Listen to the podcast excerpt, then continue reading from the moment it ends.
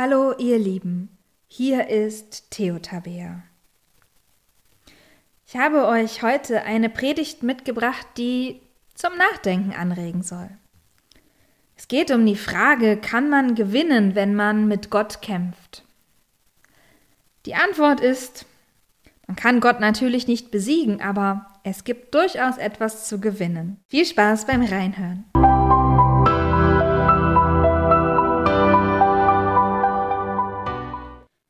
Liebe Podcast-Gemeinde, ich möchte euch gerne mitnehmen zu Jakob an den Jabok. Es ist nachts in der Wüste. Der Himmel ist sternenklar. Winzige Lichter stechen durch die Decke der Nacht. Ihr Licht spiegelt sich im Fluss im Jabok. Der Fluss zieht seine Bahn ruhig und ohne Anstrengung. Ein Tier heult in der Nacht, irgendwo raschelt es leise. Jakob ist allein. Wie eine Säule steht er beim Fluss und schaut aufs Wasser. Was wohl die Zukunft bringt, denkt er. Und er denkt auch an seinen Bruder, an Esau. Esau, dem er das Recht als Erstgeborenen gestohlen hat. Esau, der von Isaak, ihrem Vater, hätte gesegnet werden sollen. Esau, der diesen Segen niemals erhalten hat, weil er Jakob nämlich ihn bekommen hat, weil er Jakob diesen Segen erschlichen und ergaunert hat. Er erinnert sich noch gut daran, wie wütend der Bruder gewesen war, und so hatte Jakob fliehen müssen. Jetzt hatte er eine Familie, zwei Frauen und Kinder, eine Herde von Vieh. Doch Jakob wollte eigentlich auch nach Hause. Das war natürlich ein wahnwitziger Plan, denn er liefe ja direkt in die zornige Hand seines Bruders. Doch er wollte zurück und, naja, irgendwie hat Gott das auch schon gesagt, dass er zurückgehen soll. Jakob hat also sein Kommen angekündigt mit Boten. Nichts mehr ersehnte er als die Gnade und die Vergebung des Bruders, den er betrogen hatte. Esau hat geantwortet. Jakob solle nur kommen, er käme ihm auch entgegen, und zwar mit vierhundert Mann. Gott hatte versprochen, ihn, Jakob, zu beschützen, zu segnen und groß zu machen. Doch insgeheim fragt Jakob sich, ob Gott dieses Versprechen hält. Und in Jakob droht die Angst, größer zu werden als das Vertrauen. Zur Sicherheit bringt er seine Familie, die Herde, alles, was er hat, in Sicherheit bleibt allein zurück, hier am Jabok, in dem heute Nacht das Sternenlicht blitzete und funkelte wie ein Schwert, wenn man es zog. Mit einem Mal kräuselt sich die Oberfläche des Flusses. War es Esau? Mit einem Mal hört er Schritte. War es Esau? Mit einem Mal ist da jemand. Esau? Schon ist er in einen Kampf verwickelt. Jakob spürt den kalten Sand unter sich, hart auf seinem Rücken, als er niedergeworfen wird. Schnaufend richtet er sich auf, schmeißt sich auf den Gegner. Der gewinnt die Oberhand, ringt ihn erneut nieder. Das Atmen fühlt sich an, wie sich gegen eine Stahlplatte zu drücken. Dann der Befreiungsschlag von oben, auf den anderen hinab mit geballter Faust.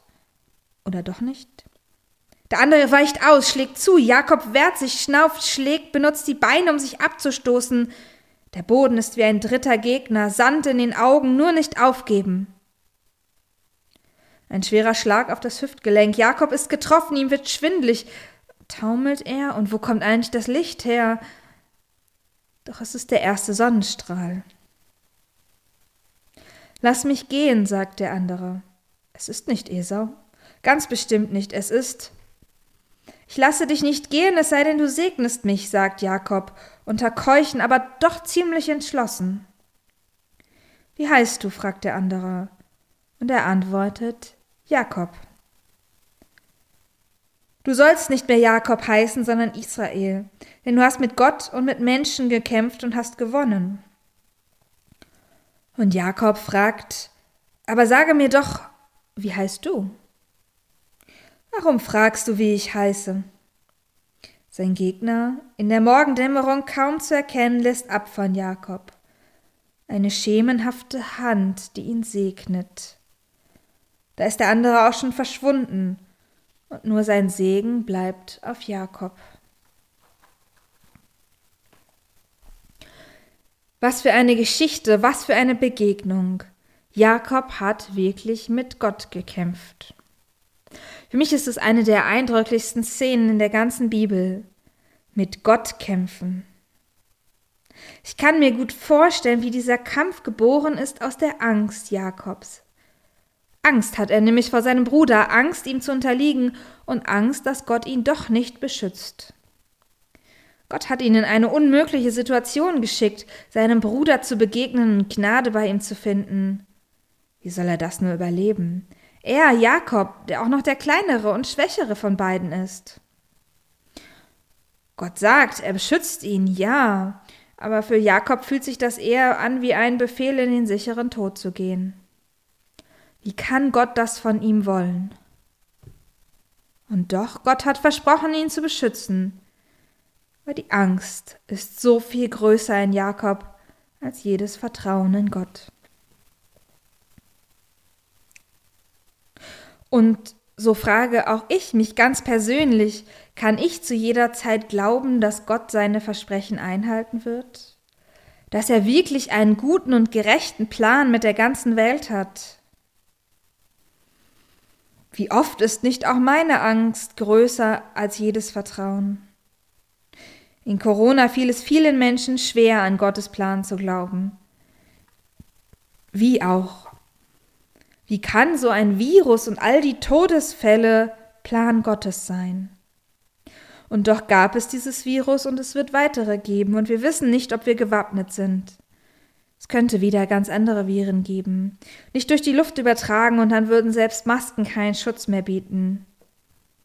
Ich finde, Gott macht es uns eigentlich nicht leicht, seinem Plan zu vertrauen. Wenn ich mir den Krieg in der Ukraine angucke, dann wird es nicht leichter. Und dann ist da diese kleine, nagende Frage. Ganz leise fragt sie, gibt es Gott überhaupt? Ist nicht alles einfach nur Zufall? Der Virus nur eine Begebenheit, wie sie eben in der Natur vorkommt und medizinisch zu erklären.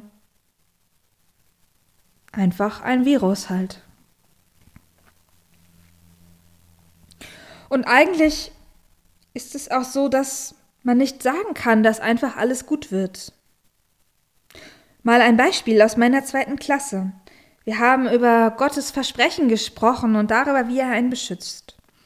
Ich habe einen Vers mitgebracht aus Psalm 91. Vielen wird er bekannt sein. Er heißt, denn er hat seinen Engeln befohlen, dass sie dich behüten auf all deinen Wegen, dass sie dich auf den Händen tragen und du deinen Fuß nicht an einem Stein stoßest. Ja, und Kinder, die stellen natürlich immer die richtigen Fragen. Die haben zu mir gesagt, ja, aber also ich bin schon mal hingefallen und ich habe mir auch das Knie aufgeschlagen. Hat Gott da sein Versprechen etwa gebrochen? Eigentlich eine ziemlich schlaue Frage. Die Geschichte von Jakob und Esau geht so aus, dass sie sich tatsächlich versöhnen, vergeben und vergessen. Es ist eine Geschichte, in der Gott sein Versprechen hält. Er bewahrt und beschützt Jakob so, wie er es angekündigt hat. Sein Auftrag, Esau entgegenzugehen, entpuppt sich als ein Befehl zum Leben und nicht zum Tode.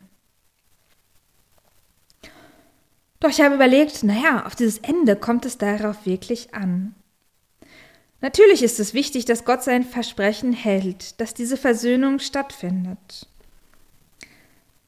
Aber für mich, die ich diese Geschichte lese, ist noch eins sehr viel wichtiger. Ich kenne Gottes Auftrag nicht. Gott hatte immerhin die Güte, es Jakob persönlich mitzuteilen. Das hat Gott bei mir bisher noch nicht so getan. Ich weiß nicht, was er mit mir und meinem Leben vorhat. Und ich habe noch weniger eine Ahnung, was er mit der ganzen Welt vorhat oder der ganzen Menschheit. Die Geschichte mit Jakob und Esau hat ein Ende, und zwar ein gutes Ende. Meine Geschichte hat noch kein Ende. Aber was ich tun kann, ist genau wie Jakob an den Jabok zu gehen. Ich kann mich Gott stellen. Ich kann mit ihm kämpfen und ringen und von ihm erbitten, in ein Verlangen, dass er mich segnet. Die Geschichte von Jakob am Jabok macht mir Mut, dass Gottes Beziehung nicht immer harmonisch ist und mich jeden Tag froh und glücklich machen müsste. Die Geschichte von Jakob am Jabok macht mir Mut, dass Gott da ist, in der Krise, im Ringen, im Kämpfen, in der tiefsten Angst. Sie macht mir Mut, dass Gott das übersteht, wenn ich ihn auch mal anzweifle. Dass kritische Fragen und Gedanken keine Blasphemie sind, sondern echte Auseinandersetzung mit Gott. Und ich sehe das so, in einer Zeit, in der viele Menschen aus der Kirche austreten, weil sie das Interesse verloren haben, ist das doch mehr als wichtig. So viele Menschen, die sich existenzielle Fragen scheinbar nicht mehr stellen, sich nicht mehr auseinandersetzen und sich ins Private zurückziehen, statt öffentlich und aufrichtig zu diskutieren. Es ist so einfach, sich zurückzuziehen, die Couch jeden Tag ein bisschen bequemer werden zu lassen, den Kopf abschalten. Es ist so viel einfacher, als zu kämpfen, zu ringen und sich zu fragen, und sich den möglichen Antworten zu stellen. Denn nicht jede Antwort ist eine, die mir gefällt. In der Kirche haben wir einen Raum, in dem wir existenziell fragen können. Denn Gott stellt sich uns im Gottesdienst. Gottesdienst, so verstehe ich ihn, ist nämlich kein Dienst an Gott. Es ist Gottes Dienst an uns. Er ist da. Gott ist da, tröstend und segnend und stärkend, aber vor allem ist er da. Wie wichtig ist dieser Raum, in dem Anwesenheit Gottes spürbar wird. Wir waren heute mit Jakob am Jabok. Wir haben nachempfunden, wie seine Angst ihn überwältigt, wie er mit Gott ringt, wie er Gott nicht gehen lässt wie er gezeichnet ist mit einer Wunde an der Hüfte aus dem Kampf. Aber vor allem hat er eins gewonnen Segen.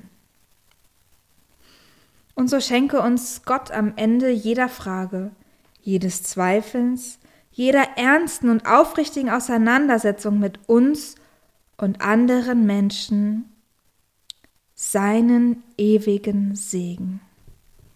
Amen.